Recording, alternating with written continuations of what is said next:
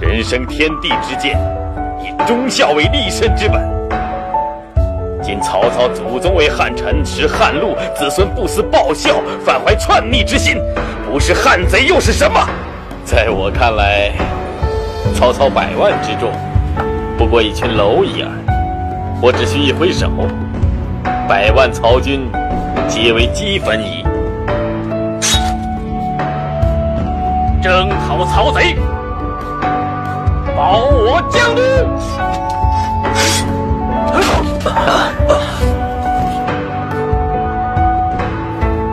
我与老贼势不两立，在有言降者，与此案同。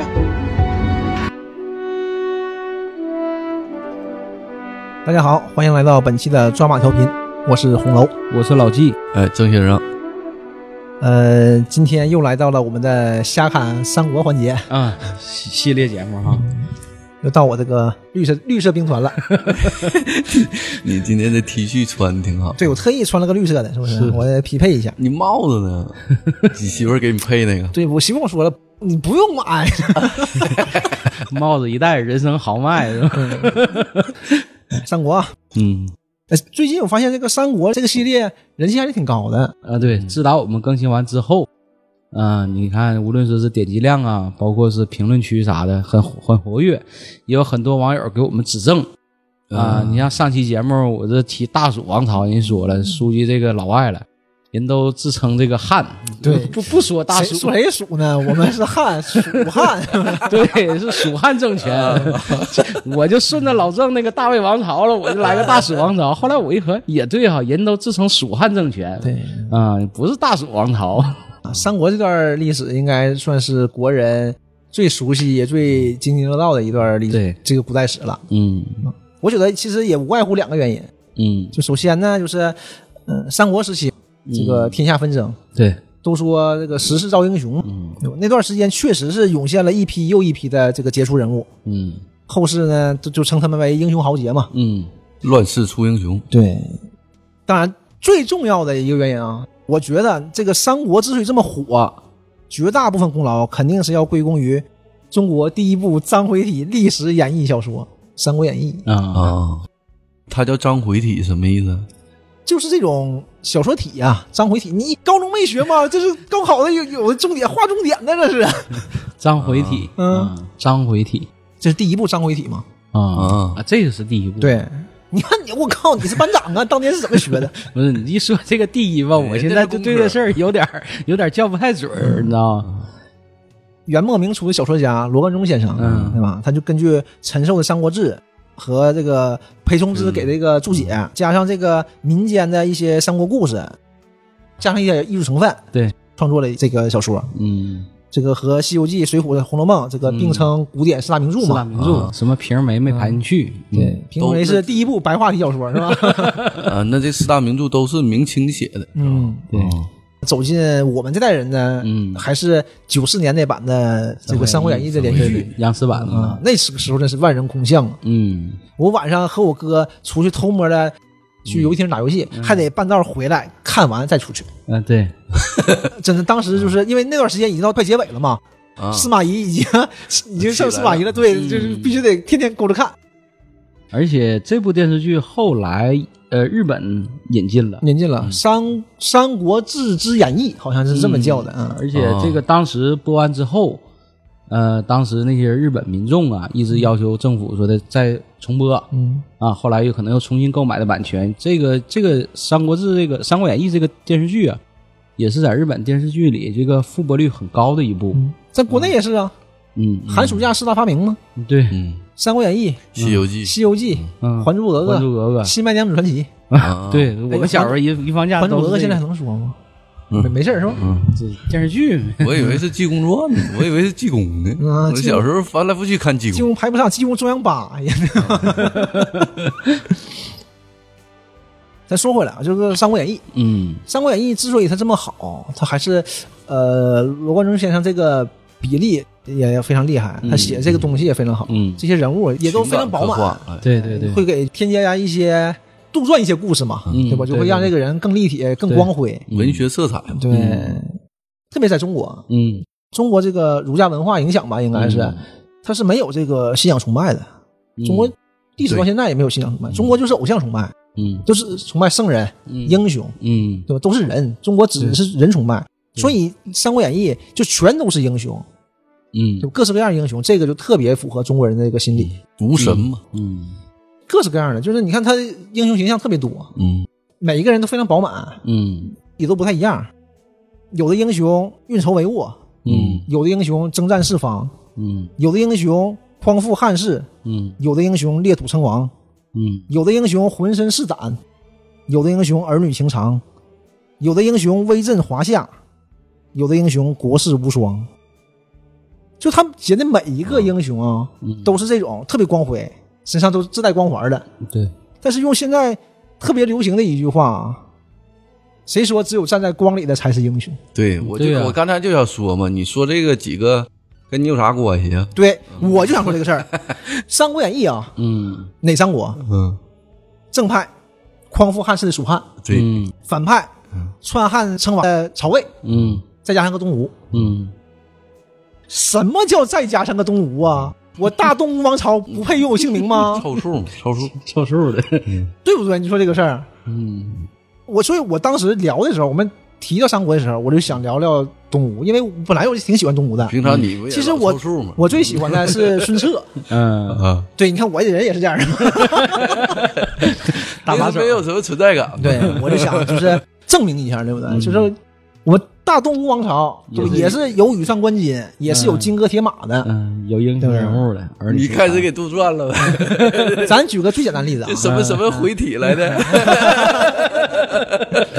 红红回体，红楼回体，咱举个最简单例子，啊就咱嗯们小的时候，就最开始接触到三国，你接触是连环画，对吧？也不管还是连续剧，还是去游戏厅，你这个玩游戏《吞噬天地》《三国志》，嗯对，你 小人最书嘛你最喜欢哪个英雄？那肯定是关羽、张飞、赵云这一类嗯，的，就一个。你想想，第一反应啊，你最喜欢谁？那那就是赵云，你呢？我还真没有太那什么，没有太喜欢，我都挺喜欢。嗯，有特我也是赵云。是不？我就特就别我觉得喜小欢孩子啊，赵云，嗯就你看，咱说回来，就像玩《三国志》嗯去街机，街机小时候你就算玩币子是要花钱的啊，嗯，都知道赵云不厉害，这赵云轻，嗯，但是我也用赵云，啊，因为你喜欢他呀。对，你为什么喜欢赵云呢？赵云就是典型的这种小孩子，中国小孩子形象形象英雄，啊嗯，突围单人独骑，白枪白马，对呀，长得又帅帅气，，啊浑身是胆，常胜将军。嗯，武力还高，加那咔咔嗯我觉，得那个九四九几版的九四版嘛，嗯，九四版的《三国演义》，嗯赵云也不是很帅，嗯我还是看完之后是觉得二哥这这这太太有样对了，，太有样了嗯，威震华夏嘛。嗯，对，而且那个扮相我觉得也特别有样儿。咱说回来啊，咱说东吴，东吴也是有一位赵子龙一样的人物的，甘宁甘兴霸，嗯嗯他和赵云特别像。当然了，是成年之后啊，嗯嗯甘宁是一个很传奇的人，嗯，就挺有意思个人。他小的时候呢，就是这个史书介绍啊，甘宁是少有气力，好游侠，就是很小的时候，就是七八岁、八九岁，嗯孔武有力，然后也喜欢就打架斗殴呗，不是这个寻常老百姓嗯老子孩子嗯对老子孩子，就是儒家思想不是这样的。对，挺调皮的，大点儿的呢，就走的更邪了，就十嗯三四的时候就开始不务正业了，嗯他就招一帮人儿， 吃喝嫖赌哎，认个老大，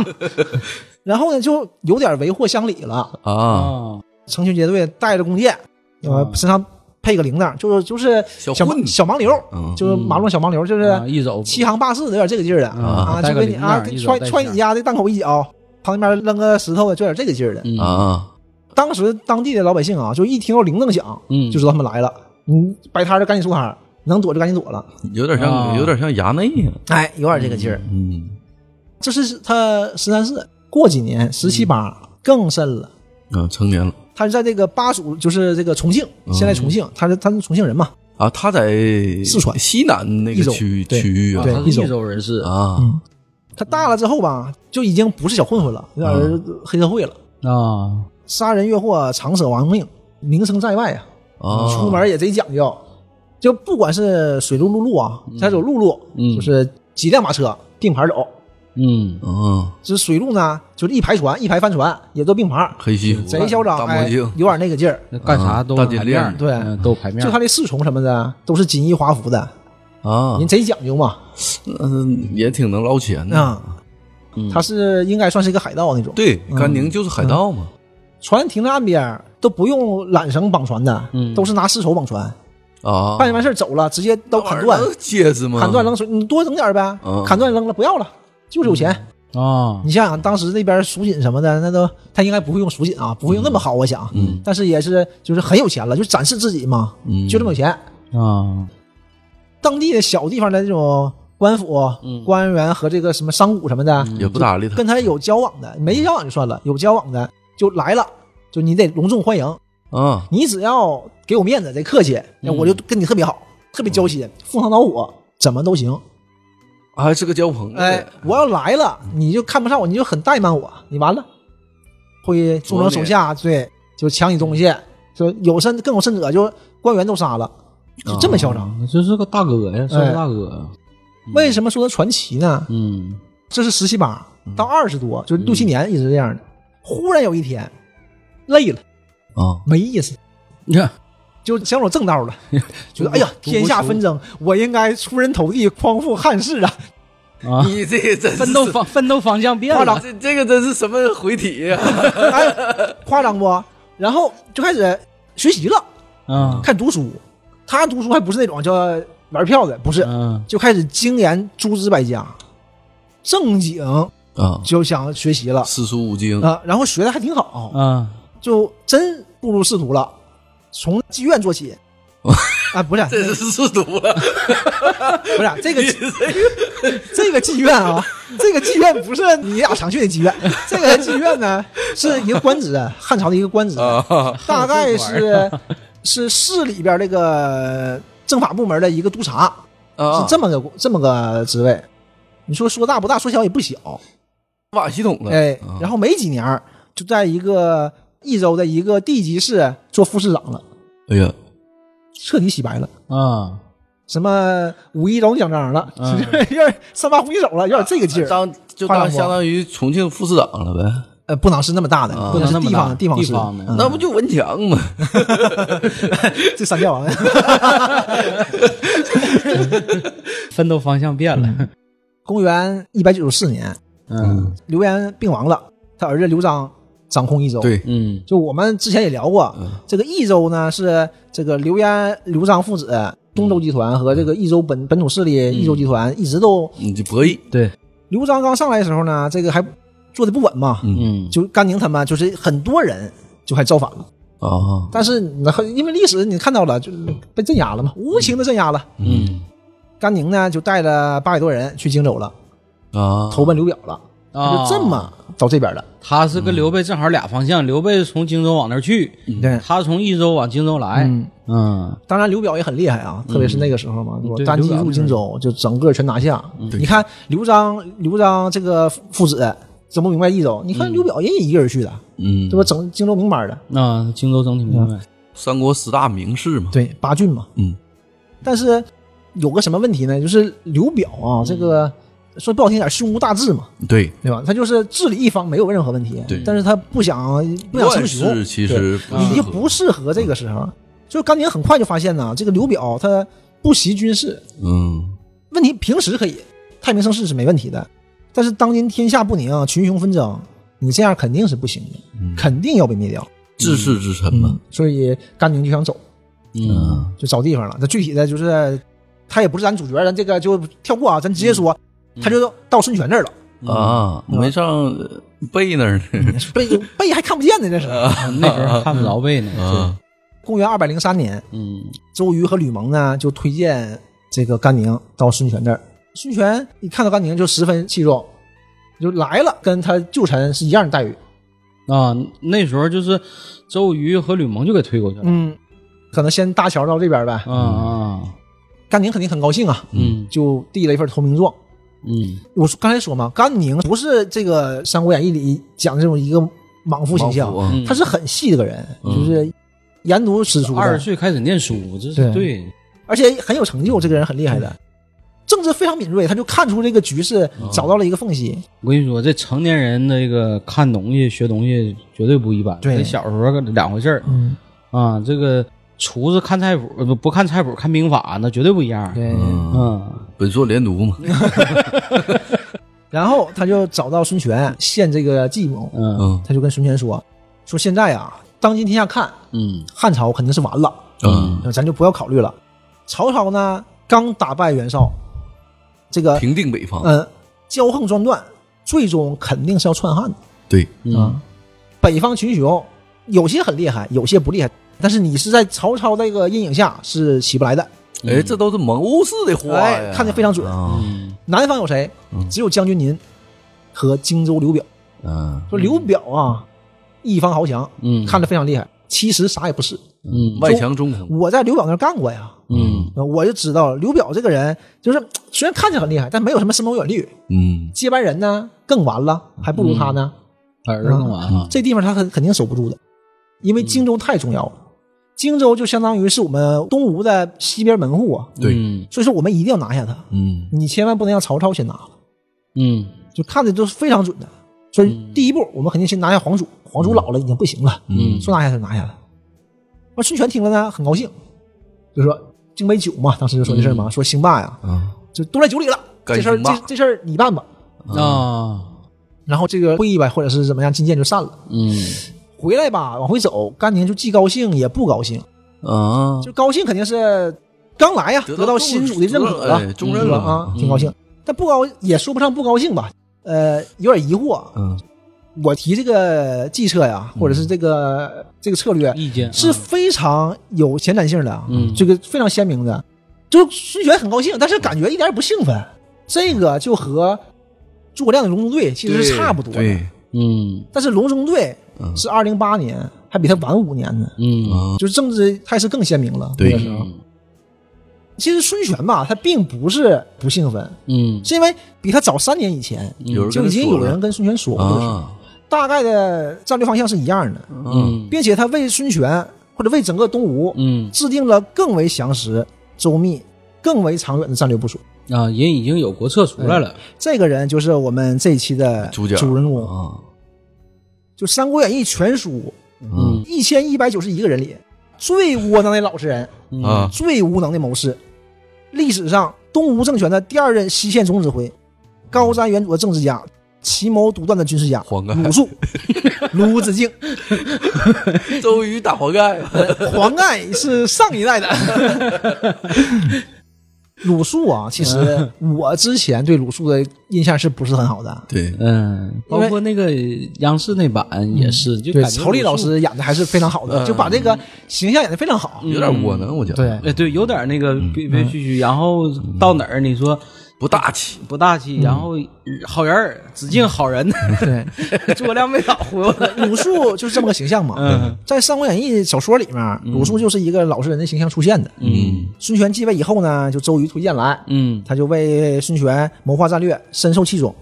赤壁之战的时候呢，鲁肃就力主号长吧，嗯然后出使联合刘备，并且协助诸葛亮和周瑜说服孙权共同抗曹。嗯哦，鲁肃呢，为人忠厚老实，他也不忍周瑜陷害诸葛亮，所以多次协助诸葛亮逃脱危险。他俩是不是有点惺惺相惜的对意思啊？然后赤壁之战后呢，鲁肃又被诸葛亮设计成为保人，将荆州借出去了嘛。嗯之后多次讨要，要不回来，就一直处于这种里外不是人的两难境地。嗯后来周瑜去世了，鲁肃代替周瑜成为这个水军都督，嗯大都督几年以后也病逝了。嗯嗯然后这就整个就是《三国演义》里鲁肃的形象，嗯就是个工具人儿，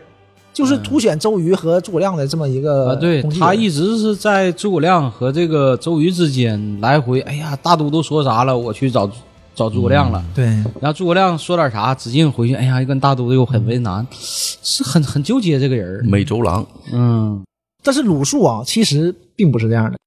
今天我们就好好讲讲鲁肃。啊，不是这样的，啊我以为完事儿了，我这个时间太短了。讲还没有那个甘兴霸讲的时间长呢。鲁肃字子敬， 嗯临淮郡东城县人，就是现在这个安徽省滁州市，他就是纯是江东那边 对，人。江东人，啊，土生土长江东。他出生在一个氏族家庭，就是这个知识分子家庭，嗯他是四大氏族吗？嗯也不是吧，不是啊，从那个小的时候呢，就是年幼丧父，啊，他祖母给他养大的。啊，他虽然是单亲家庭，但是，呃，算是当地的一方豪强，嗯就家里有钱，哎，没吃着啥苦头哎、对，就是谈不上吃苦，就有钱，大财主啊是这，样的。家里有还是嗯对有底子，而且他不是那种唯唯诺诺的形象，嗯他史书叫体貌魁伟，性格豪爽，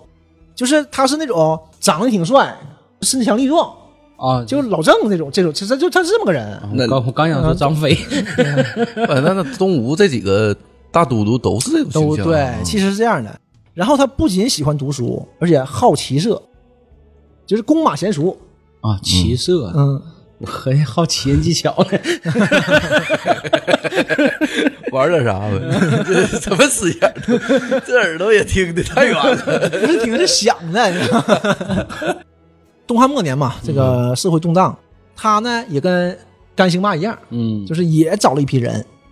就一起也练兵习武。啊但是他呢和呃甘宁不一样的是，甘宁不为祸乡里嘛嗯，他不是，他都是帮助乡里去打甘宁这样的人，就是啊保护乡里的。啊，他属于是正经是替穷人出头那哎伙，儿，而且他不仅是这么简单，嗯越来越严重啊，群雄割据，嗯就民不聊生，越来越严重，就是遍地流民，嗯他就开始变卖家产、嗯土地，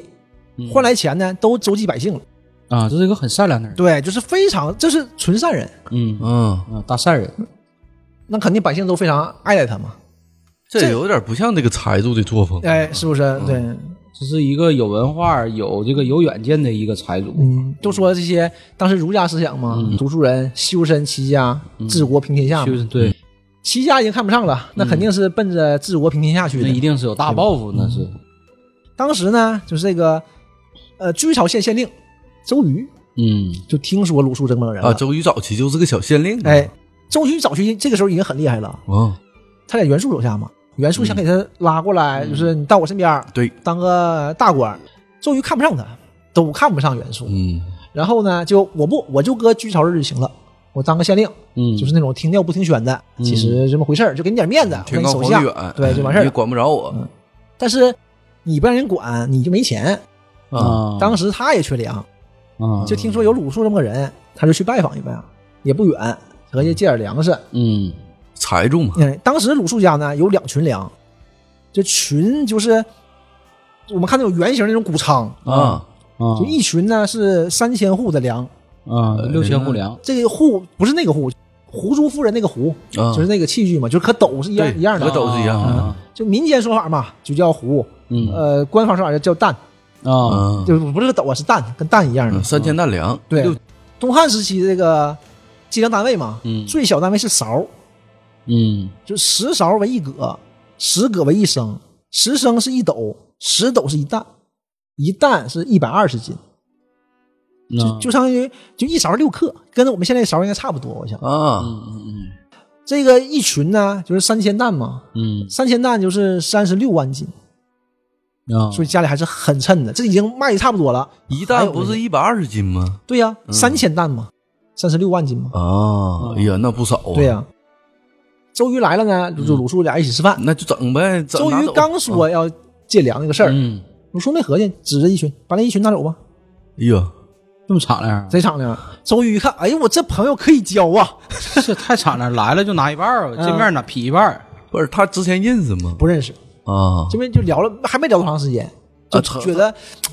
投机。啊，啊然后周瑜以后呢，就偶尔就会过来，就聊聊吃吃饭，聊聊天儿就越聊越投机。这两个人就非常好，就引为知己嘛，啊就，特别特别好了。啊，那肯定的，呃来了就拿一半粮食走，嗯，三十六万斤呢。当时这个东城啊，也归袁术管，袁术也听说这个鲁肃这个人了，啊就想让他当这个东城县县县长。嗯中心小嘛，就没有县嗯令县长。然后鲁肃也不喜欢袁术，嗯就袁术你这个整个风格、整个你这个体系都不行，对，啊你肯定成不了嗯名事儿声不好对你成不了事儿，那怎么办呢？他就想跑，就找周瑜去了，就嗯带着亲朋好友这一百来人儿，就去找周瑜嗯去。那袁术听说了，就派人追。嗯鲁肃一看有人追兵来了，他就让这个老弱妇孺嗯先走，他带着青壮年就在后面拦着。嗯碰上的时候呢，他让青壮年一字排开就拦上了，搭弓射箭，对峙上两边。啊，那肯定没有人家人多，啊嗯对吧？人家当兵的嘛。对，而鲁肃呢，一点不惧，就跟人说：“诸位男儿啊，都应该明白现在大势，嗯现在社会动荡，就你你在这个位置干，你干好了没有奖赏，嗯干不好呢也不受也不受罚，啊嗯所以你何必为难我呢？啊！对吧？然后他就叫人在远处立了一个盾，他一箭就把你盾射穿了，就告诉你我也不是好惹的。哎啊鲁肃这个武力值以可啊，以的啊，呃好奇色嘛，嗯好奇哎色，这个《三 国演义》，这个《三国演义》有点儿对有点不太歪曲像他这个形象了。然后对面的这边这帮人也都不是傻子嘛。一第一呢，觉得鲁肃说的有道理；对第二呢，是也不是那么好拿下的。一啊看，对，嗯合计合计算了，就撤了。呃没把没必要破釜沉舟嘛，是不是？鲁肃他们哎，就顺利的到周瑜这儿了。啊就跑了，对嗯然后建安三年，就是公元一百九十八年，这个时候呢，孙策已经割据江东，嗯就是被小霸封王被封吴侯了。嗯嗯，周瑜就东渡长江去投奔孙策了，嗯就把鲁肃带上了，嗯知己嘛。带一起走了，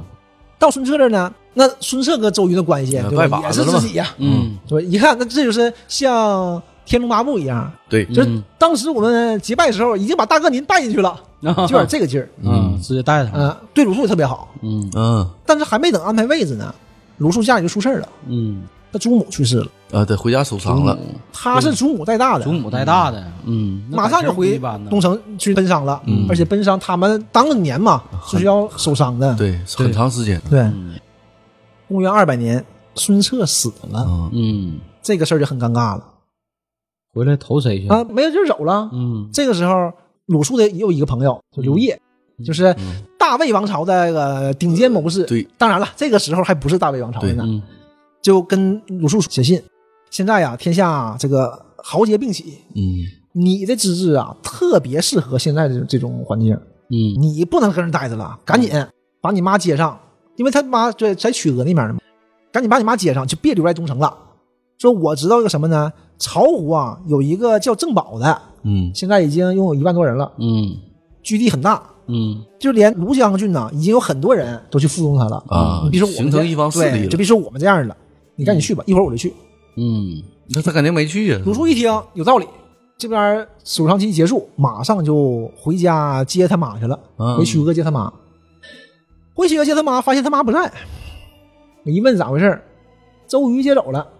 嗯鲁肃去守孝去了，你不能让人妈一人搁家呀，这就是亲哥们儿嘛，真哦是就兄弟。啊嗯，周瑜带他那进教去个了，那个时，候他们这种关系都是叫什么登堂拜母嘛，嗯，对，嗯，就是是这种关系。所以那你不在，那就得我尽孝，嗯他就把他妈接到吴郡去了。啊，完，鲁肃就去吴郡找周瑜，找他妈呀。完，跟周瑜就把这事儿说了，嗯，说：“哎，我要去投奔郑宝了，你看这个事儿怎么样？”当时呢，孙权这个新政府刚成立，嗯嗯对吧？周瑜是掌控这个军国大权的。嗯，大都督嘛，对孙策的意思，呃整个江东这个势力特别混乱。当时，嗯周瑜带着一帮人正安抚这个势力呢，嗯正缺人的时候，他不可能让你走，这不开玩笑呢吗？他就跟鲁肃一顿 说，就有点像现在这个、嗯就是这个求职关系。嗯你说当今社会啊，不光是君则臣，嗯臣亦则君，就跟我们一样嘛，就是不光是公司找你，你也得衡量这个公司啊，对对就待遇行不行啊？嗯你不要随便找个不了解的人就投靠了。对嗯就说郑宝这个，说你你看孙权是年纪不大，嗯对吧？十八岁，但是他现在已经很有这个领袖气质了。嗯，嗯，现在江东这边有很多人已经开始追随他了，觉得他不错。嗯而且你不看他，你看我呀，嗯，对，呀，对不对兄弟在呢，你弟弟搁这儿呢，嗯我现在是一把手啊，对，嗯，说你过来辅佐我也行啊。对呀，冲我呀，鲁肃本来他就不想离开江东，嗯，说这一听呢，也就不悲伤了，就跟也嗯着周瑜了。是这时候呢，既然要归孙权嘛，他就开始就制定这个东吴的计划，嗯，就也是嘛，你来了，你得有一份投名状。对你得做点啥，嗯，嗯这个周瑜就跟孙权说这个事儿了。嗯跟孙权一说，那孙权那周瑜提的人肯定没毛啊病，，而且是我哥们儿，就说嗯对这是我哥哥，嗯二哥，因为大哥死了，啊，对吧？鲁肃比那个周瑜还大大呢大，对，啊，那孙权肯定的啊，马上接见呐，马上面试，嗯而且这个场面是非常大的，啊就是东吴当时的所有高层全在场，啊就是当然不止鲁肃一个人，一个这个面面试的了，也有好几个人啊，一一起吃饭呗，啊一起吃个饭，大家互相聊一聊。嗯宴席上呢，肯定是聊得非常好，嗯宾主尽欢，嗯聊到晚上散了。嗯散了之后呢，刚走没多远儿，嗯这个孙权就派人把鲁肃又叫回去。嗯有后话，哎，嗯鲁肃就明白二面了。嗯啊这个时候呢，就在这个孙权的寝室了。三国时期古人嘛，他那个床都是那种矮榻嘛，啊，对啊对都在上面跪着坐着，嗯对摆个小桌，对俩人接着喝，啊，都跪着聊点有的没的呗，开场呗。夜谈了，对这是，哎，酒过三巡，大家喝的就晕乎的，状态挺好的。嗯孙权开始来正经的了。嗯孙权就问鲁肃啊：“当今呐、这个汉室大厦将倾，嗯对吧？四方纷乱。嗯我呢，你看年纪轻轻，嗯继承父兄创下的基业，嗯我是现在肯定是没什么本事的，但是我希望啊，成就齐桓公、晋文公一样的功业，啊，嗯挺有抱你负，看怎么样？鲁肃就搁那喝，哎，嗯嗯，那、那个将军想法挺好啊，啊，接着吃。孙权就觉得不对，呃，那您看这个事儿能成吗？鲁肃就看他一眼，成不了，嗯，接着吃。我孙挺横权啊，孙权就懵了，谁是君谁是臣呢？孙权就说，就既然您惠顾于我，就是既然你在我手下干了，嗯那有没有什么良策可以助我成功啊？嗯，嗯你出点主意，鲁肃就把筷子放下，就看着孙权，看了一会儿，他就说啊：“说您呐是干不成这个齐桓公、晋文公的。嗯看面相没那说命，当年呐，汉高祖嗯忠心耿耿的想辅佐义帝，后来为什么没嗯成？孙权说：那义帝被项羽杀了。嗯对呀、他说现在曹操就是项羽，嗯你怎么可能做成齐桓公、晋文公呢？嗯，让他称王，对，以鲁肃的愚见呐，汉朝已经不可能复兴了。”对，嗯而曹操呢，势力太大，一时间是不可能除掉的。嗯所以为将军考虑，我们应该先鼎足江东，以观天下变幻。现在天下的局势呢就是这样，曹操与袁绍之战，曹操必胜。当时是袁绍势大的，哎呀，他怎么预料到啊的？就那时候就是预眼料光到多了，眼光多强啊。嗯说之后呢，这个北方群雄征战肯定是多事之秋，嗯南方呢就是您和荆州刘表，嗯您正好趁这个变局剿除黄种，进攻刘表，尽力占有长江以南的全部地区。它里面叫“敬长江之所及，聚而有之”，然后建号帝王，以图天下。哎呀，啊，这是这不是给他三分天下，他不是哎他也整出来了吗？这是给嗯他提出一个地业，对，这是早，它这是公元二百年了，比诸葛亮早八那年啊他。他他太早了，人家就想称个小王，结果呢，你给人整了个地，嗯你说这越捧越大是？孙权听了以后呢，肯定特别高兴啊。对呀，但是孙权说什么？我如今呢，尽自己一方之力啊，只希望辅佐汉室而已。你说这个，我可办不了。嗯，这是个政治家。对啊，对呀，就这话啊，你汉室不可复兴，自己称帝，这话你能说，我可不能说。对呀，我这咱孙能权不能那说那个话？就以那个年龄，他哎，说出这种话，对这个所虽然有政治家18头岁脑啊，这这可不是一般人啊！你想想，嗯啊，但是你说孙权就肯定是非常高兴的，嗯为什么？之前孙权问一个鲁肃说不行，问一个鲁肃说他一个，孙权都不满意嘛，嗯他会接着问。对这次问完说，哎，你看你这个不行啊，你这方法不行，我接受不了，嗯不问了，喝上了，嗯，嗯，还是满意的。他那他他当得到自己想要的答案了，啊对呀，这答案更好了，所以鲁肃这个投名状是不是非常成功？而且不仅让孙权非常满意，嗯，这个就是东吴政权未来二十年的战略最高行动纲领。国策出来了，嗯这说白了，其实就可以叫国策了。嗯定了一个二十年的计划，对，这比隆中对早了八年。哎呀，当时嘛，刚才说俩人在那个床榻上嘛喝的时候说的嘛，所以后世呢就是参照隆中对嘛，嗯就管这个叫榻上策，啊，东吴版的隆中对嘛。啊，踏上车，很厉害，所以说鲁肃啊，可以说是三国时代的一位旷世奇才。他这个人就是对这个时代的敏锐和这个对历史的看法啊，就真的可以用“神奇”两个字来说。嗯就为什么这么说啊？因为按照这个历史经验，就无论是秦末楚汉争霸那个时期，嗯还是后来王莽篡权、更始之乱那段时期，嗯就时间都是二十年，嗯每一次大乱都是二十年。啊，二十年一乱，对，不是二十年，是乱二十年。啊，一乱乱二十年，嗯，从黄巾之乱开始，嗯到曹操打败袁绍，正好二十年。所以说，后来赤壁之战的时候，嗯大家都认为曹操集团很快就会统一全国的，嗯，然后开始另一个长达两个世纪之久的一个大的政治循环体系。嗯所以后来赤壁之战的时候呢，就荆州那边蔡瑁、快越嗯，东吴这边呢，就张昭、秦爽这帮人都是主张降曹的，对，并不是说他们有什么自私啊、什么骨头软，并不是这样的。就这帮人都是大儒家，嗯，都是受这个时代的局限性嘛，导致他们就是认为历史大势就是这样。嗯，再一个，当时曹操确实势力对，大啊就换谁都这么想。对呀、但鲁肃不这样，哎呀，他他是有点跨时代的对，一个眼光啊鲁肃是这个敏锐的政治触觉，就是意识到这个乱世时间呢，虽然不会太长，但是这次不一样在哪儿呢？整个东汉社会已经处于全面崩溃了，嗯汉室已经不可能复兴了。嗯曹操确实有才能，他屯田养兵，嗯招揽士族，重建北方，嗯，但是不可能短时间内就恢复到对南方有绝对统治权的这种程度。达不到哈、这个不短的过渡期啊，孙权完全可以借助这个时间顶住江东，实行割据，嗯，进而占据长江中下游地区，成就帝业。嗯眼光是非常独到的，嗯，三分天下他给定了，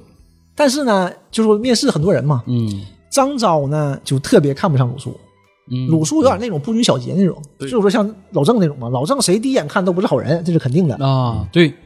嗯对，你说的没错儿，第二眼咱不说了，第二眼不说 啊，不看了，嗯，对，所以张昭就总说啊，总跟孙权说，或者是张昭啊，嗯张昭很内谨容慎部的长，啊，嗯就是不能给鲁肃官，鲁肃不行，啊这人不堪大用，嗯而且就可能有点奇谋，但是不堪大用。孙权还听他的，对，那内是侍问张昭，对啊那人家还有周瑜呢，不还有小老弟儿呢吗？对就是然后这个他外侍问周瑜嘛，嗯嗯对，而孙权对鲁肃是非常器重的，你就跟我身边吧，做个参谋吧，嗯对吧？虽然官儿我不能给你，钱不差，嗯就有事儿没事儿啊，今天出去打猎，哎呦天儿好，哎打猎打猎，哎呀呀呀，鲁肃来了，哎，给鲁肃奖赏，嗯，明天整个西瓜，哎嗯，那个早早上起来，哎，鲁肃来早，给奖赏，也不知道为啥，反正就是给给奖赏。很快啊，鲁肃家务都全卖没了嘛，就全置办回来了，就比原来还有钱，啊，啊，就那就一个他小谋士嗯也挺有手段的，这个嗯就对还鲁是肃特别好嗯还是相中他了，对。但鲁肃变着法呢，儿地鲁肃给他，也够意思，啊，他也竭尽全力的这个辅佐孙权，嗯只要遇到大事儿了他就上，一般都摆平，总是有过人之处。嗯，就他是不是在朝中去对给建议，对在对私底下给建议，，对完解决很多事儿，对，他是这啊个幕僚嘛，那正经是那个请嗯客，嗯对呀，那是办事儿的人呢，跟朝里还不一样。对，因为你现在也没有那么大的一个朝廷，虽然有自己的个行政班子，但是毕竟你是个将军嘛，嗯，就是孙权现在和一他们方诸侯嗯底下人是平级的，对是上下级关系，并不是君臣关系。对因为你没嗯权，你不还不是王嘛？对，对，那阵儿还没成王呢。但鲁肃啊，最厉害的并不是他这个高瞻远瞩、看明时事，嗯他最厉害的是能抓住时机、奇谋独断。怎么说呢？这个重头戏来了啊！公元二百零八年，这个孙权就之前听从甘宁的建议，嗯已经攻打荆州三次了。这第三次，周瑜亲自出马，嗯西攻江夏，终于把江夏拿下，嗯斩杀了太祖皇祖。嗯，啊当时江夏是黄祖手，我以为对一直他是长沙太守呢，这个时候吧，孙权就占领江夏了嘛，就厉兵秣马，嗯准备就全面进攻荆州了。嗯本来曹操是无暇南顾的，收拾北方的嘛，对，但是他一听说皇祖被杀了，他就明白了，嗯，南方要起事儿，孙权肯定是要拿荆州，嗯，他把嗯荆州拿了，这事儿就不好办不好了。办了。对荆州都在争呢，对，所以这个曹操就着急了，就放下别的，七月份就开始南征，集结十五万大军，驻扎南阳，就开始进攻荆州了。嗯，那南阳肯定是最南边对的，嗯好巧不巧的，八月份刘表死了，啊，嗯这个就很尴尬了。鲁肃听到这个消息之后，马上就找到孙权，就跟孙权说机会来了，：“荆州这个地方啊，这易守难攻，嗯而且陆路、水路都特别发达，兵家必经之地，沃野万里，市民富足。嗯这块地方我们是一定要拿下的，嗯嗯拿下它才能建立帝业。嗯说原来呢，我们可以慢慢来，因为刘表在，嗯现在刘表死了，嗯，给刘琮了，刘表死了，他俩儿子吧还不和，对，嗯对，完手底下这个班子呢，还分两个派跟着组织呗，嗯你更不和。刘琦、刘琮，嗯，这个时候好在哪儿呢？好在刘备在，对，嗯刘备天下枭雄，在这个刘表手下。嗯刘表在的时候呢，也忌惮他的能力，也不敢重用他。对，现在刘表不在了，刘备和曹操呢，这仇怨还是解不开的。嗯，对他俩有仇跑刘表那儿了。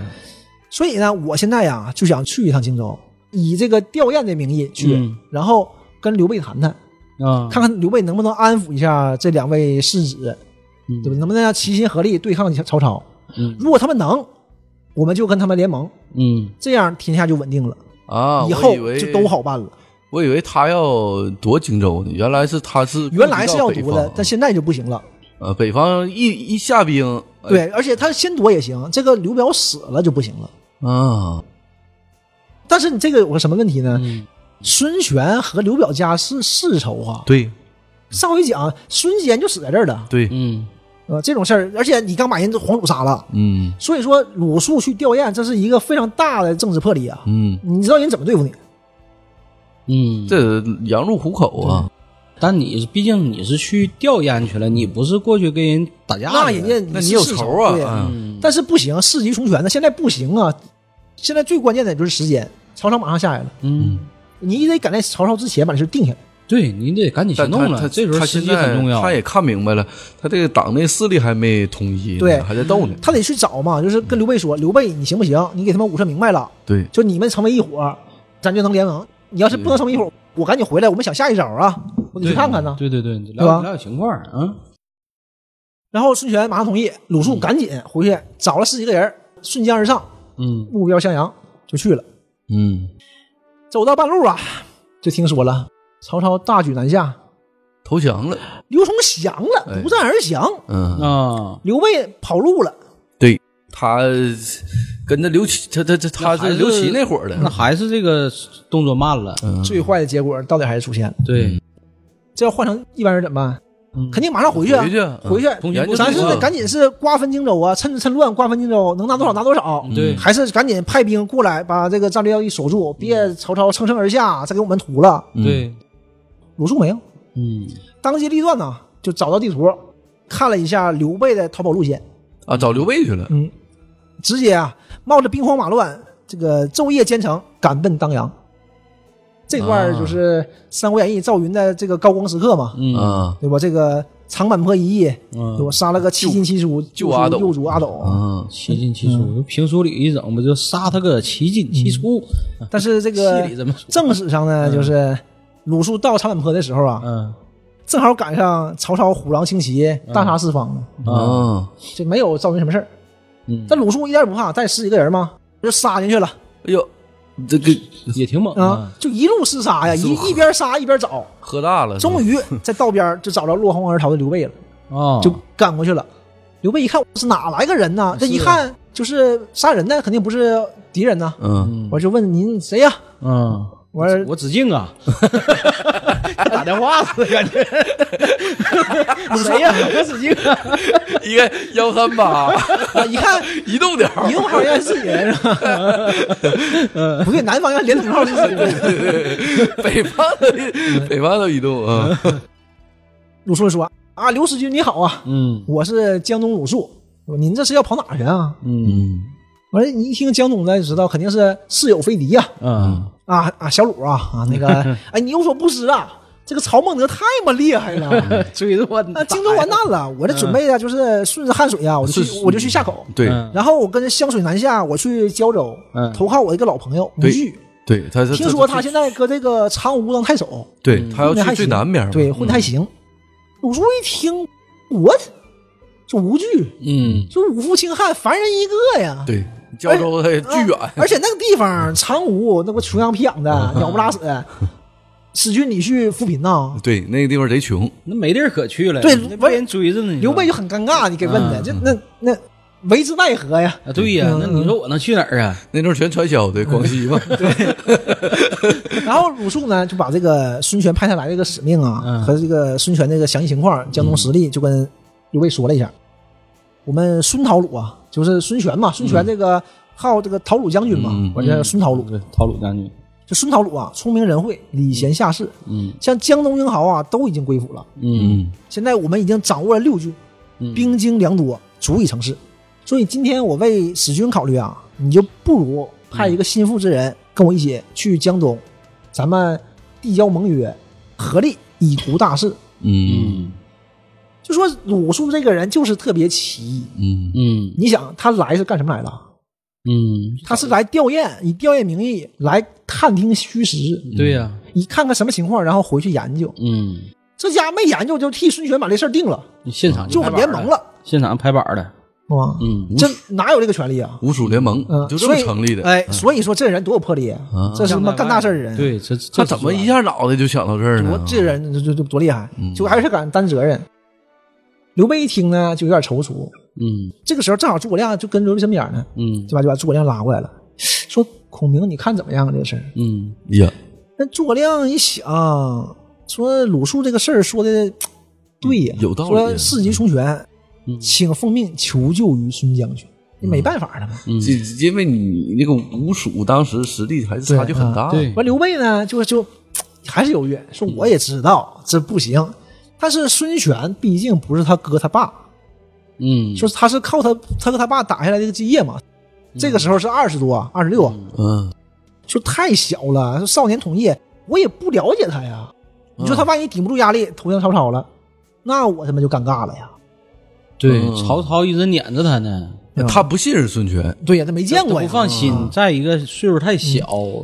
诸葛亮呢，就淡淡的说：“嗯所以呀、亮愿亲自前往，以坚其意志。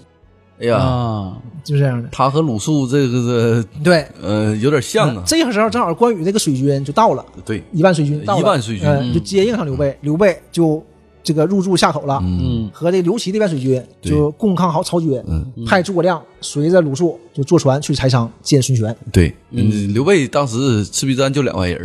对，这个从夏口到柴桑啊，这个水路就当时虽然水路很快啊，嗯当时也得走十几天。嗯，啊，诸葛亮和鲁肃这个友谊就是在这段时间建立的。那十来天俩人在啊船就是上个，船上就就整呗，对，刚开朝夕始相处，刚开始俩人嗯呢也都是抹不开，你两个集团嘛，也都对这个不太嗯不太好说话。但这两个人绝对鲁肃呢就还行，这鲁肃都是有就情套近乎去感嘛，的鲁肃就去了，说：“哎呀，你看我年长子瑜两岁，他叫我一声大哥。啊，嗯孔明这次去啊，也不仅是联盟，嗯你还可以探探亲。这啊子瑜是就诸葛诸葛瑾的瑾字，嗯，啊，就诸葛瑾是诸葛亮的亲哥哥对嘛。他哥，嗯诸葛瑾就和鲁肃一样，是孙权的心腹，对，嗯但不一样的是，这个鲁肃是幕僚，嗯，诸葛瑾是长史，就是幕僚长，啊，人家是有有官阶的。对他他他当时是长史嘛，对，嗯，这一听这个这就不一样了，这都亲戚朋友啊，嗯这这就不一样了，俩人就关系就很近了。嗯然后这十多天，一天到晚的聊聊股，聊聊金，嗯对吧？聊聊当前局势，对都是这样人，对英雄惜英雄，马上就合得来了，对对，关系就特别好。这都个友都是谊，能做国策的人，就这么建立肯定了还是有有的聊，嗯，这里有一个彩蛋是什么呢？就是有一天，这个诸葛亮聊着聊着就问到这个事儿，说：“哎，子敬啊，说我哥哥呀，在孙将军那块儿是长史，嗯那您也是这个孙将军的心腹啊， 嗯，你现在是什么官职啊？”啊，问鲁肃一师听，傅哎，呀，惭愧啊，嗯，不唠这说个张子布啊，就是张昭啊，张昭张子嗯布，，张子布啊，就嫌我这个年少粗鄙，嗯就是又大大咧咧的，嗯就不爱不爱用。嗯，我现在呀，就是一介幕僚，啥也不是。嗯这个时候，正常人肯定的，哎呀啊，没事儿，这这个这这这远着呢，对吧？嗯没有，孔明一乐，哎，巧了，我也啥也不是。 这会说话啊，孔明当时也是啊，也是这个幕僚嘛，也什么也不是。嗯对，诸葛亮也啥也不是，所以哎，这俩人相视大笑啊，嗯，就在这个当口啊，对他们两个人来说，这个事儿什么官职都不重要，对嗯把曹操拿下，什么都有。对，，嗯，赤壁之战之后他俩就成事儿了嘛，这个时候，鲁肃三十七岁，诸葛亮二十七岁，啊差十岁，嗯，都是当打之年。嗯回到长沙柴桑，见完孙权，孙权知道曹操准备渡江东侵了，就开始召集将领商议这个事儿呗。嗯像刚才说的，以张昭为首的绝大部分将领都是投降派，对嗯，主降的，诸葛亮舌战群儒嘛，，对，对那个倒是没有，有的，啊，那 段那没有啊个，对那个是没有的。啊，我以为这是你个彩蛋呢，你作为一个别的势力，一个小弱势力，就没什么一万来人。对你其实是小万势力的一个谋士，你跟这说不上， 对你其实是没有话语权的，都不都不参加的这种会。对，然后孙权呢，听他们意见呢，有和有战，但是还是想的多。嗯孙权就不太高兴，嗯就看鲁肃，对，鲁肃旁边又喝呢，啊不吱声，跟着喝，连喝带吃的。啊闷头就孙造，权生气了，就磨磨唧唧，没啥没啥事儿了，嗯起来我上个厕所，你们聊啊。嗯孙权出去了，嗯，孙权一出去，鲁肃筷子跟放下去了跟出去了。啊，那个有心眼儿人，孙权门口等着呢，嗯就拉着鲁肃的手就说呀：“子敬啊，你这有话赶紧说吧，是吧？你这给我憋的，可不咋的，憋得直走水呢。 完了说，你看这个事儿你怎么看这个事儿啊？鲁肃就说这个事儿啊，我觉得他们说的啊，都有点误导你了，嗯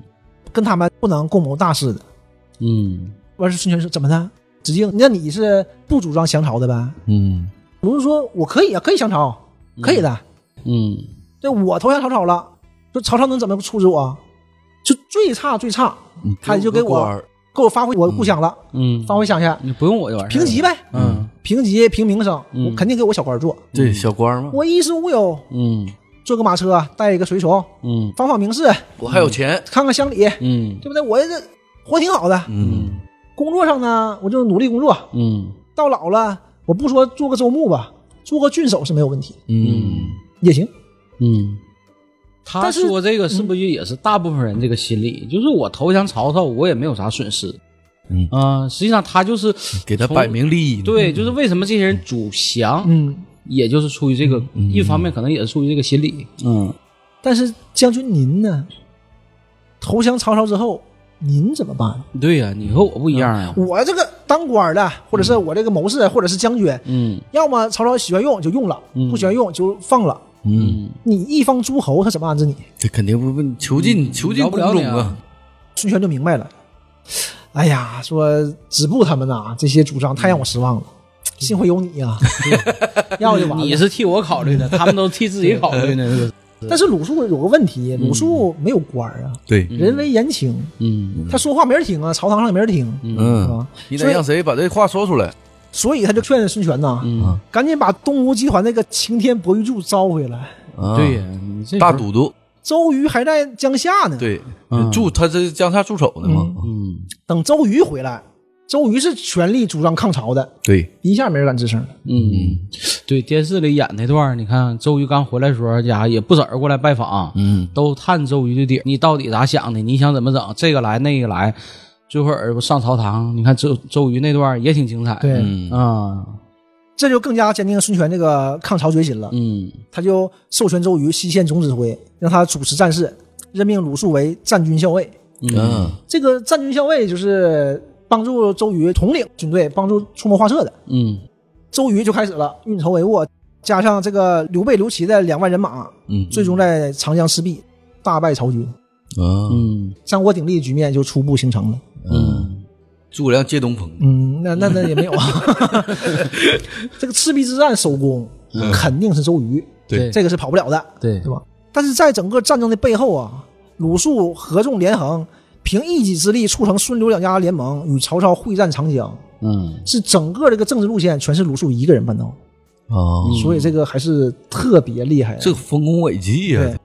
嗯 因为你就差这一旮旯，你这个整个东吴后边就没戏了。对啊，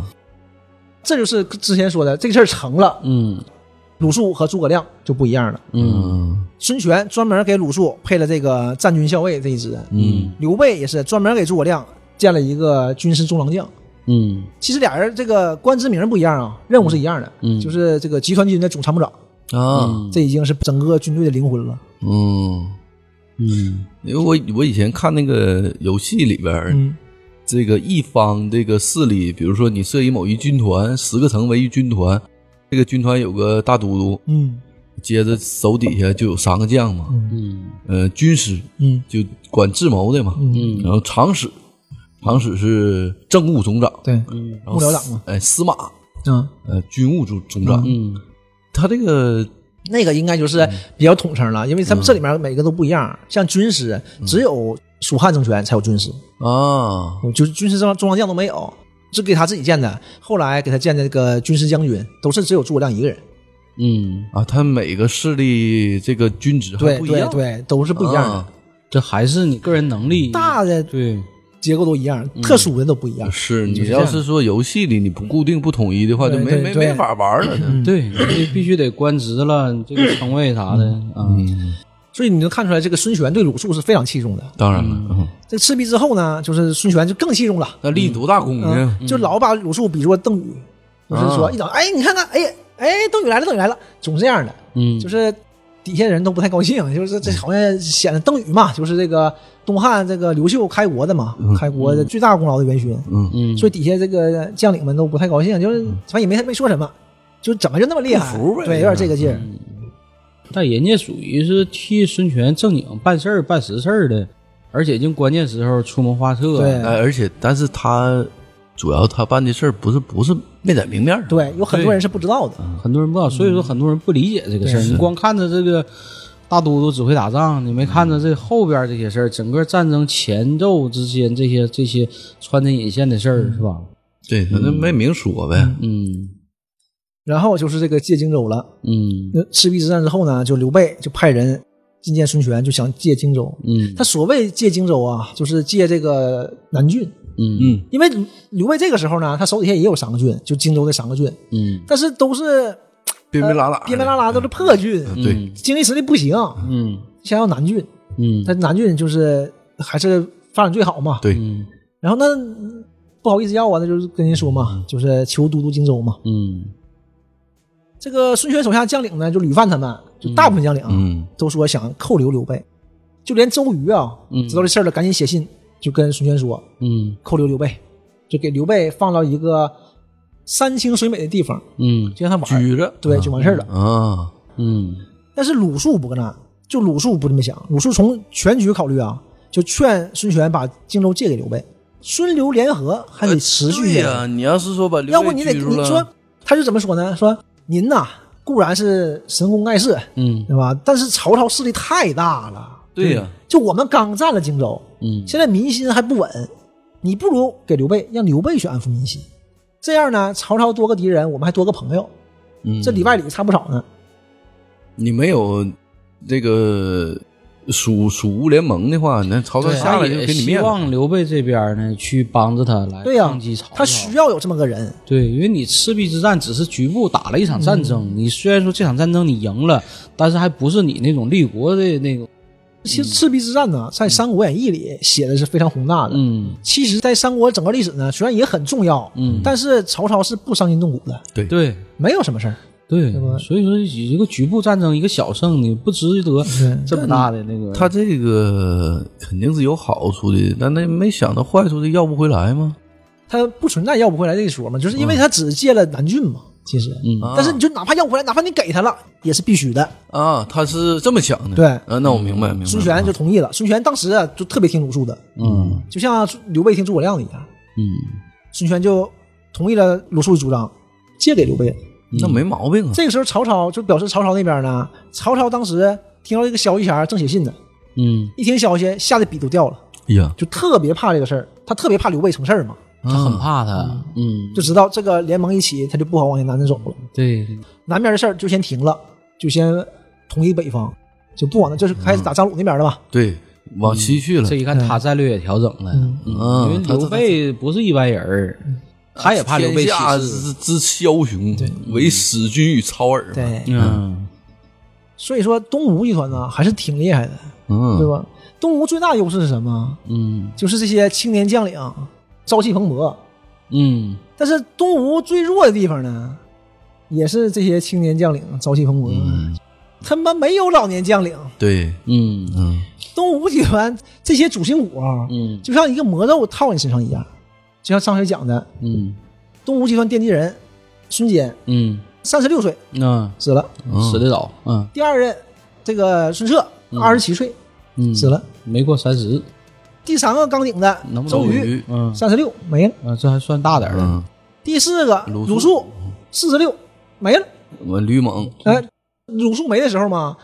孙权呢就想把这个第五任西游交给严俊啊，不想给吕蒙，啊、严俊呢是一个大学者，对特别厉害，嗯人明白事儿啊，马上就站出来，哎呀，我嗯干哭不的了稀这里事哗啦儿啊的，。哎呀，我不行啊，我怕死啊。我哎呀，呃，呃那个也不可能不怕死啊，就、嗯哎呀，我不行啊，我带不了这个这个位置呀、他那时候东吴整个的就都不想干这活儿，哎，谁知道真假？嗯反正就是我，就我干不了，我干这个，就是如果真干了，我嗯也天天悔恨，我不行，我我实在是怕死是怎么回事啊？然后哎不接嗯而且他嗯还想让张昭接，对，然后他没接，没接就给吕蒙了。嗯吕蒙刚当上嗯，第一年，刚上一年，也也刚拿下荆州，庆功宴没开呢，兵四死十二岁嗯，埋下了。就这些人儿，哎呀，所以这个动物集团就是就吃亏吃亏在这儿，他在按理说这个鱼米之乡这个地方都是长寿的地方， 都是病死的，都是病死。但当然了，前两任不是，啊剩下的都是病死，嗯，病死也不知道为什么。还是风水差点儿。他们那那时候吃海鲜吃的，所以讲回来 啊，海鲜有东西咋的？讲回来，这个赤壁之战两年之后，就公元二百一十年，周瑜病危，嗯，他就写信给孙权，就推荐鲁肃。但肯定啊的，，那那这个孙权是没意见的，孙权最信鲁肃。啊嗯这大都督就是一一代传一代，嗯一对嗯代传一代，完都是上一代给下一代写对推荐信，你用它吧，对，哎就把这个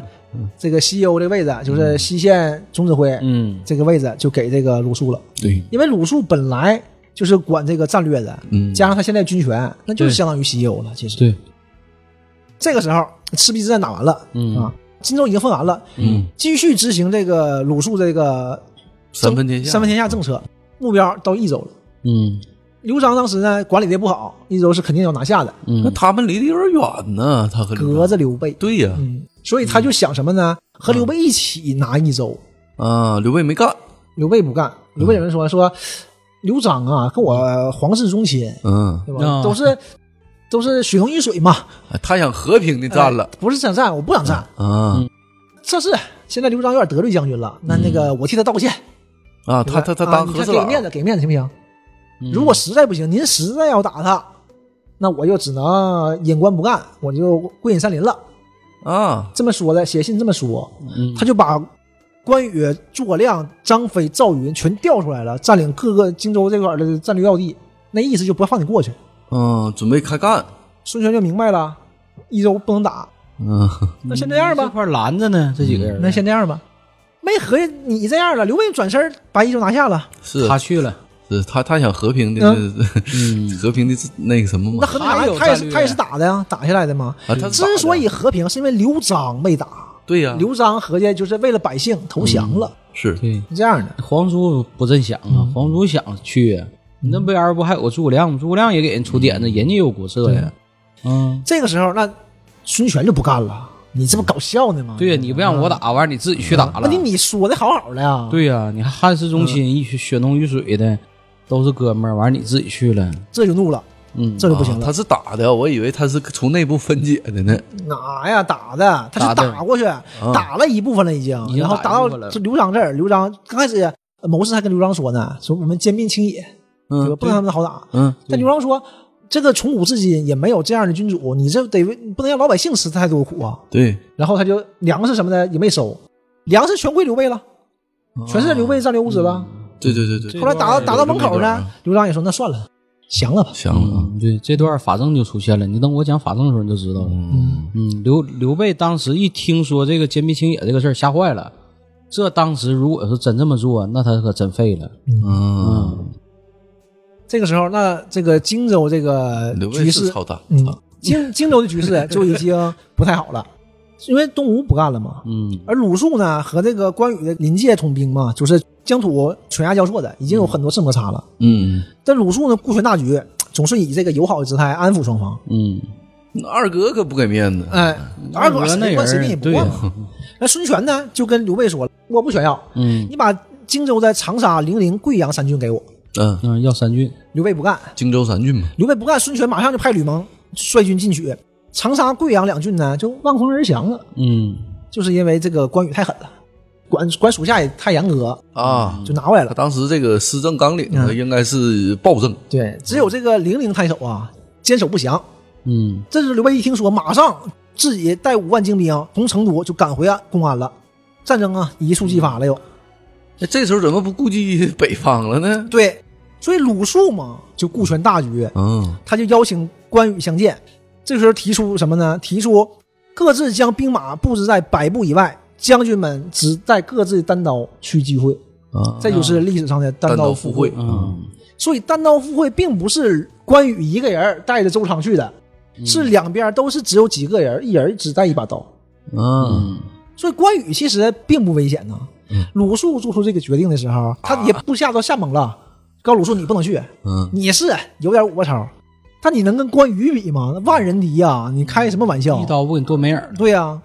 但鲁肃怎么说啊？鲁肃说，事到今日啊，一定得把话说清楚。嗯说刘备辜负国家，事情还尚未有定论呢。嗯，关羽能把我怎么样？嗯，大义在我呀！嗯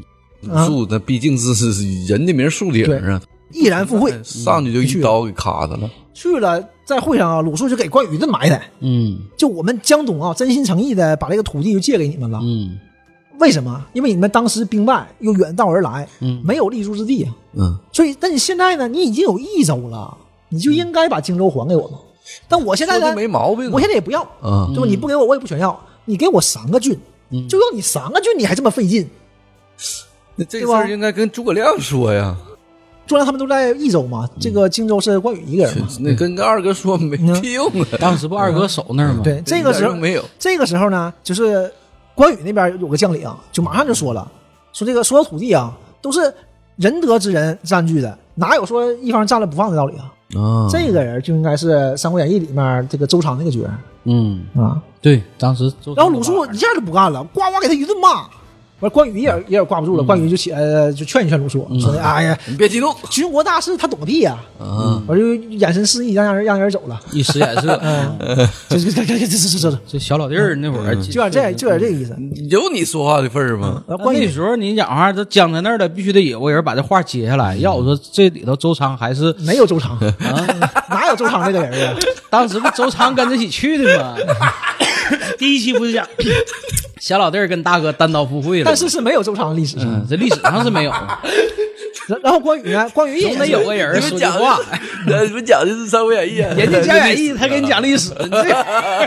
非得偏着唠的。咱就聊就聊正事。嗯然后关羽就说 嘛，说这个乌林一役啊，左将军就指刘备嘛，嗯也是身先士卒，戮力抗魏的，怎么就一点功劳没有？不能得一块土地吗？嗯，也没毛病。对吧？怎么还这拿下土地还得要要回去呢？嗯那你们借的啊，鲁肃就说，鲁肃说你话不能这么说呀。当时刘备兵败长坂坡啊，嗯，就已经意志消沉，没有什么办法了。你到去哪儿了？你自己不咋回事儿啊？对就你要去要去苍梧了，这是这是开始吵架了，这是对吧？吵起来了。嗯不是，要不是我们借南郡给你，你能起来吗？你能拿下益州吗？你对，要不是他把这个嗯事儿事儿给解决啊了，对，你要不不是，这是现实对。我要是真不给你，不说曹操怎么样，咱不说这个事儿，嗯我不给你荆州，我不给你南郡，你根本啥也没有。你就没有不说南军郡这块儿，就就你要没有我，你现在不就搁南方？对对对他啊，当时做保人呢，所以你现在你还没有保人一说， 没有保人，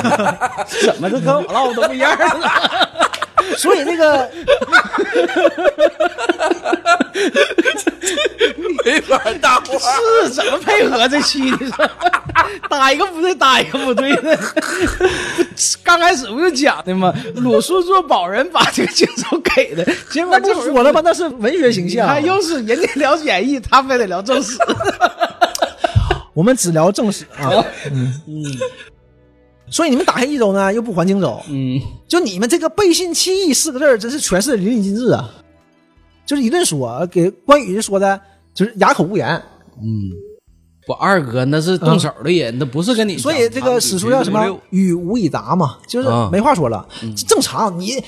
毕竟是个武将，你斗嘴也是不可能斗过鲁肃的。对，人是动手啊的，不是动嘴的但。关羽也不是一般人啊，嗯我说不过你，我不说就完事儿了呗。啊啊，嗯嗯嗯，行，嗯，那给不给？嗯，不不给。给， 嗯就那劲儿的。这个没毛病。你像像刚才老郑也说嘛，你们这个层面的沟通，老大都没说话呢，对，至少诸葛亮也都没参与，刘备、孙权没说话，这个事儿是定嗯他做不了。了主。，对，肯定那，你找最他多谈就是缓和一下当时这个气氛。是火嗯对，实际上这就是像按现在话来讲呢，就是说两个国家的这个外交发言人在各自的这个新闻发布会上打打嘴仗，对，也就有是些东西这样你也定不了，哦啊所以你这个没法单定刀会呢是没有结果的，嗯，但是时间就拖下来了，双方僵持不下，战争就是一触即发。嗯，但这个时候，曹操进攻汉中了。哎呀，怎么这曹操也是浪吹的？你说你这时候打什么玩意儿啊？你再过个个把月，对对不对他俩不就斗起来了吗？嗯，汉中不能丢啊，嗯汉中丢了益州就不行了，那是益州门户啊，对，门户，所以刘备就被就害怕这个失去益州，就这派是人两面受敌了。对，就派人跟孙权讲和了，嗯，双方就议定江夏、长沙、贵阳三郡归孙权，南郡、武陵、零陵三郡归刘备，哎，到底还了。哎，以湘水为界，平分荆州。哦，孙刘两军休兵罢战，继续保持联合的局势，那史他称湘水画界。但你当时你北方那边儿，你对不？人家大兵压境，你你得考虑这个战略布嗯局。对，这是必须的，而且两边开战，你嗯对于那个蜀国、蜀汉，他也打不动啊。而且这个是关羽是这么想，其实诸葛亮啊是和鲁肃是一个想法的，对，都认为曹操雄踞北方，战乱才刚刚开始，对，孙刘两家是不能有问题的，嗯，对就一定要同仇敌忾的，你不能因为一点利益纠葛影响大局。对，斗争但嗯团结再斗争，你还是得这样，但是为说那么嘛鸡人一人，他怎么大局为重嘛，大局为重。东吴嘛也有像蜀汉这样的赵子龙一样的英雄，嗯当然也有关羽一样的人，哎呀？吕蒙就不这么想，嗯他就秘密的跟孙权说，想尽快消灭关羽，全据长江，这也是他们那个国策嘛。嗯，但是提出国策这个人儿还在呢，西友不同意啊，嗯对呀所子以敬孙嗯不同意，所以孙权就还是采纳了你鲁们肃就。还是有点冒失吧？对他一直想建功立业，嗯他一直想整点儿。孙权呢，就还是采纳鲁肃的主张，维持孙刘联盟，嗯转而就北上攻打合肥了。嗯攻打合肥这段儿，这个之前这个五子良将已经讲过了，嗯就体现了我们呃甘宁甘兴骂将军的这个勇勇勇猛，这嗯个对吧？啊一屁用没有。呃，这个哈， 这个角度不同，角度不同。 公元二百一十七年，嗯又说回来了，这个宿命论，嗯鲁肃病逝，哎呀，享年四十六岁。孙权亲自举办丧事，嗯并且主持他这个葬礼。啊诸葛亮也在这个蜀地，就是为他吊唁，啊嗯就，因为关系特别好嘛。关系比较好。对，鲁肃这一辈子就这么结束了。嗯但是“敬长江之所及”这段话呀，一直就是孙权集团袭取荆州的理论依据。嗯虽然通过湘水之盟呢，孙权集团已经获得了荆州三郡、嗯江夏、长沙和贵阳，但是位于长江中上游这个南郡嗯就一直在刘备手里。啊，他这个一日在刘备集团手里，孙权集团就一日无法全居长江。全居长江是国策，嗯所以就必须这么走下去。第五任西游吕蒙，啊，嗯呃，算不上西游，但是至少是战略总指挥啊。嗯到底出手了？就为了全居长江战略目的，就趁着这个关羽进起荆州三郡之兵围困曹仁的时候，嗯，襄樊之战嘛，嗯，关羽威震华夏。威震华夏。哎对这个时候是嗯这一真下厉害威震华夏。但是这高光时个刻吕蒙一下呢，子？嗯白鱼渡江，袭取南郡、零陵、武陵三郡，哎，就给把占了，把荆州给占了，对兵马关羽给弄死了。大意失荆州嘛。嗯，就这个事儿吧，刚高光时刻，啪嚓就对对，将心陨落。曹操死后呢，孙权就夺取了襄阳，嗯就算是占据整个荆州了，嗯完成了靖长江之所及的战略目的。嗯啊，他这个是在那个鲁肃死了之后，对，但是就是因为靖长江之所及了，所以孙权的帝王之业在这一刻也戛然而止了。呀，怎么没那什么呢？建号帝王以图天下是吗？对呀，没有，为什么？刚才讲嘛，就是这个襄樊之战，关于北伐时期啊，天下十三州，曹操占九个，对，嗯他俩一人俩，嗯，不一人一个半，一人两个半。对，嗯，曹操的实力是完全凌驾于他俩之上的，对，就你俩联合也差多了。也差很多。嗯啊，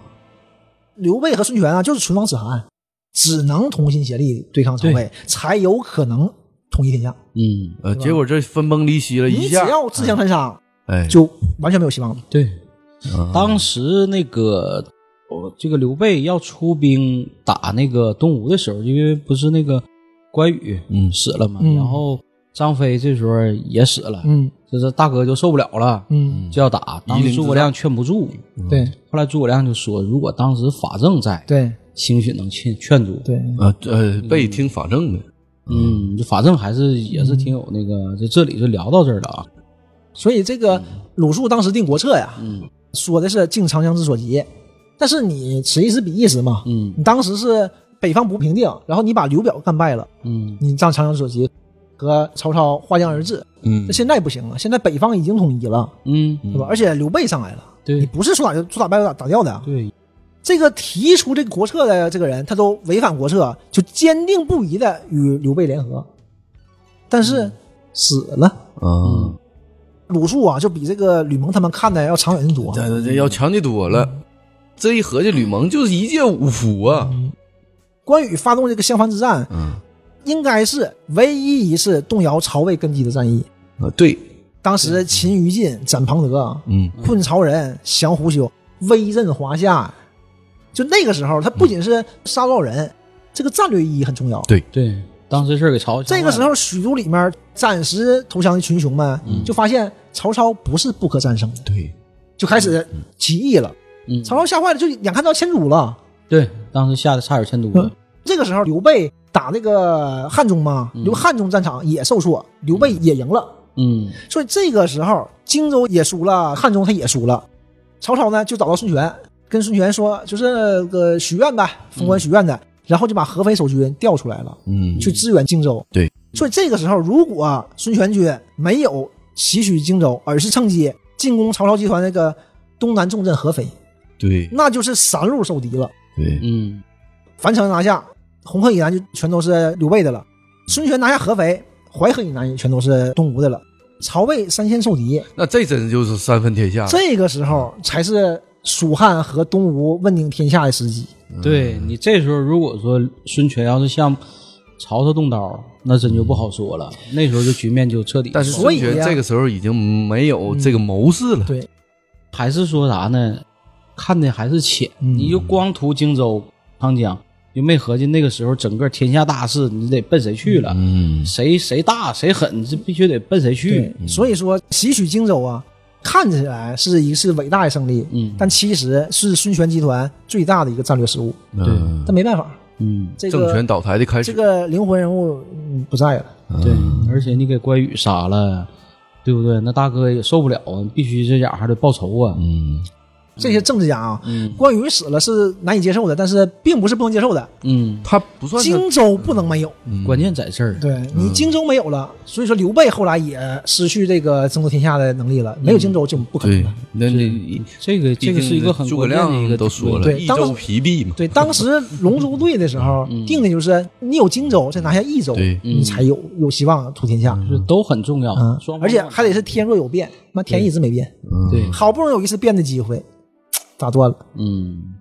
这个机会是二哥创造的啊，二哥也不二容易，哥拿厉命害创造一个，所以这个孙权呢，也一直念念不忘鲁肃这个整个在东吴政权创建过程中起到重要作用。嗯，称帝祭天的时候，他还说呢：“哎呀，只有子敬啊，嗯能想到这一步，你们谁也不行。啊，当年呐、我老说子敬就是我的邓禹，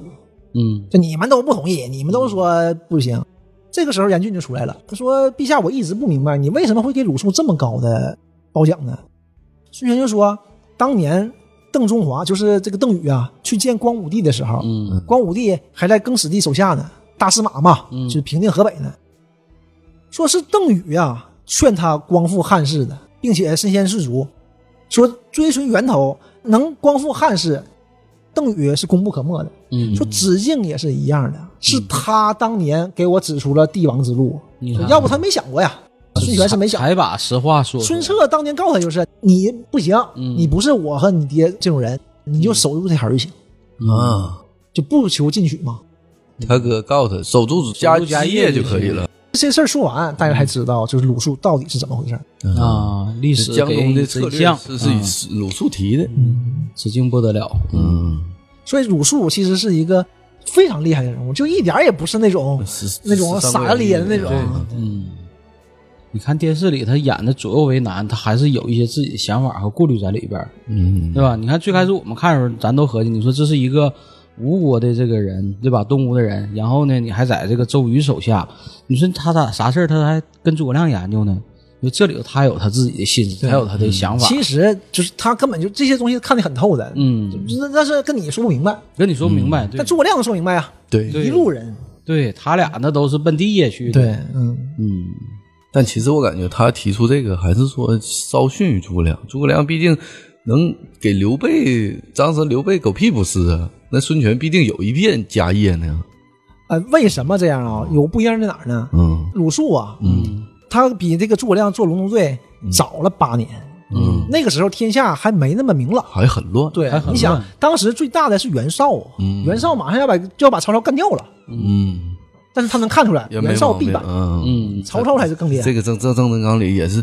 非常非常有先见之明，嗯这个这是个战略家，那个 当时他提早八年，整个天下大势是完全不一样的。对，那时候更不明朗了，这个三国这段吧，挺有意思。你看这帮人，你斗我，我斗你，然后呢，今天斗完，明天和，这矛盾重重，你知道吗？就是，就特别像啥呢？就是现在吧，你好多公司也是，你看两个公司互相，你就互相竞争啊，互相合作呀、今儿合作，明儿竞争，就是反反复复，反反复复，因为外部矛盾就总有变化，你看给老纪逼的，咋整？这一搭 三不国已上，经他不搭 了，言古论今嘛往现实啊只能往这这上搭了，搭不上，一整不对，一整不对的。老纪下下期跟跟我这里搭。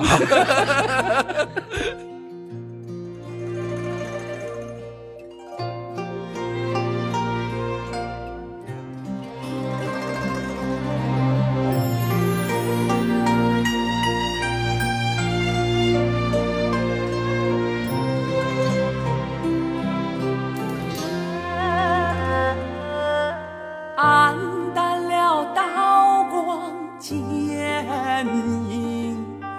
远去了鼓角争鸣。眼前飞扬着一个个鲜活的面容。淹没了荒城古道，荒芜了烽火边城。岁月啊，你带不走那一串串熟悉的行啊